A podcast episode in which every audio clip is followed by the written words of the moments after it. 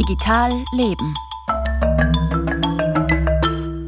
Die zahlreichen unterschiedlichen Ladekabel für Handys und anderes Gerät sind mühsam. Ab dem nächsten Jahr könnte es mit dem Kabelsalat besser werden, denn dann werden aufgrund einer EU-Entscheidung Smartphones und Handys nur mehr mit einem USB-C-Kabel ausgeliefert. Das ist das Kabel mit der elliptischen Anschlussbuchse. Profitieren werden von dieser Vereinheitlichung die Umwelt sowie Konsumentinnen und Konsumenten. Was USB-C sonst noch bringt, berichten Daniel Krupper und Ulla Ebner. Sie ist wohl in jedem Haushalt zu finden. Eine Schublade vollgestopft mit den diversen Ladekabeln und Anschlüssen für elektronische Geräte. Weil vielleicht braucht man sie ja doch noch. Ab nächsten Sommer kann diese Lade aussortiert werden, denn dann ist das USB-C-Ladekabel der verpflichtende Standard für alle Geräte, die neu auf den Markt kommen. Smartphone, Kamera, GPS, Tablet, Kopfhörer, Spielekonsolen und alles andere, was so blinkt und surrt. Ab 2026 werden auch Hersteller von Laptops verpflichtet, einen USB-C-Anschluss einzubauen. Der Grund für das neue EU-Gesetz 11.000 Tonnen an Elektroschrott jährlich nur durch Ladekabel. Zwar können diese recycelt werden, doch das ist aufwendig und die Materialien verlieren an Reinheit und Wert. Das einheitliche Kabel soll Ressourcen und damit die Umwelt schonen. Peter Windischhofer ist Gründer von Refurbed. Die österreichische Firma repariert Elektrogeräte und verkauft sie weiter. Er begrüßt das Gesetz. Ich finde es gut, dass die EU da vorangeht und wirklich einen Standard festsetzt, weil die EU so groß ist mit der Kaufkraft der Europäer, aktuell dann auch sofort zu einem globalen Standard wird. Das neue USB-C ist ein Allrounder. Es kann bis zu 240 Watt Strom übertragen, genug für einen Laptop. Aber auch Daten können übertragen werden, bis zu 10 Gigabyte pro Sekunde. Damit kann man hochauflösende Bildschirme anschließen und das USB-C ersetzt auch den AUX- und HDMI-Anschluss, da es Bild und Ton transportieren kann.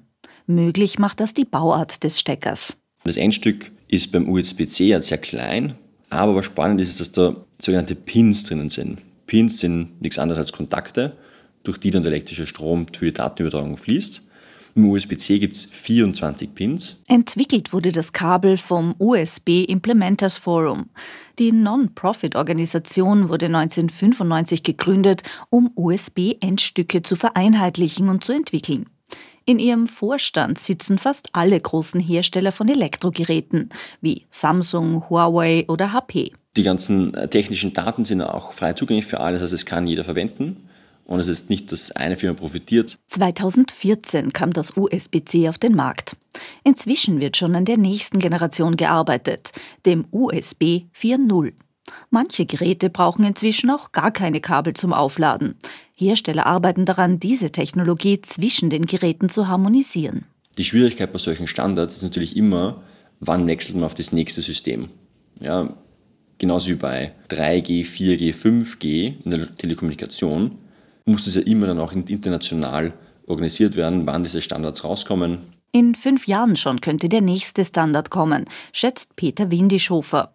Viel Zeit wird also nicht vergehen, bis auch die Lade mit den USB-C-Kabeln wieder aussortiert werden kann. Aber ein bisschen Luft haben wir, wie Daniel Krupper und Ulla Ebner berichtet haben. TikTok ist derzeit von vielen Seiten in Bedrängnis. Gestern hat der US-Bundesstaat Utah die Plattform verklagt, weil TikTok Kinder absichtlich so lange in der App halte, dass sie gesundheitliche Schäden davontragen. Indiana hat bereits im Dezember eine ähnliche Anklage erhoben und in Montana wird morgen verhandelt, ob der Bundesstaat TikTok ganz verbieten darf.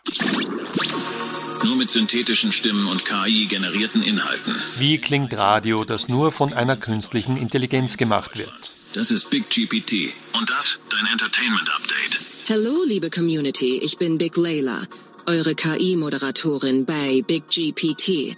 Heute möchte ich euch eine interessante Geschichte aus der Welt von Harry Potter erzählen. Mehr über das deutsche KI-Radio Big GPT hören Sie am Freitag um 19.05 Uhr in Matrix und garantiert von Menschen gemacht. Das war Digital Leben mit Franz Zeller.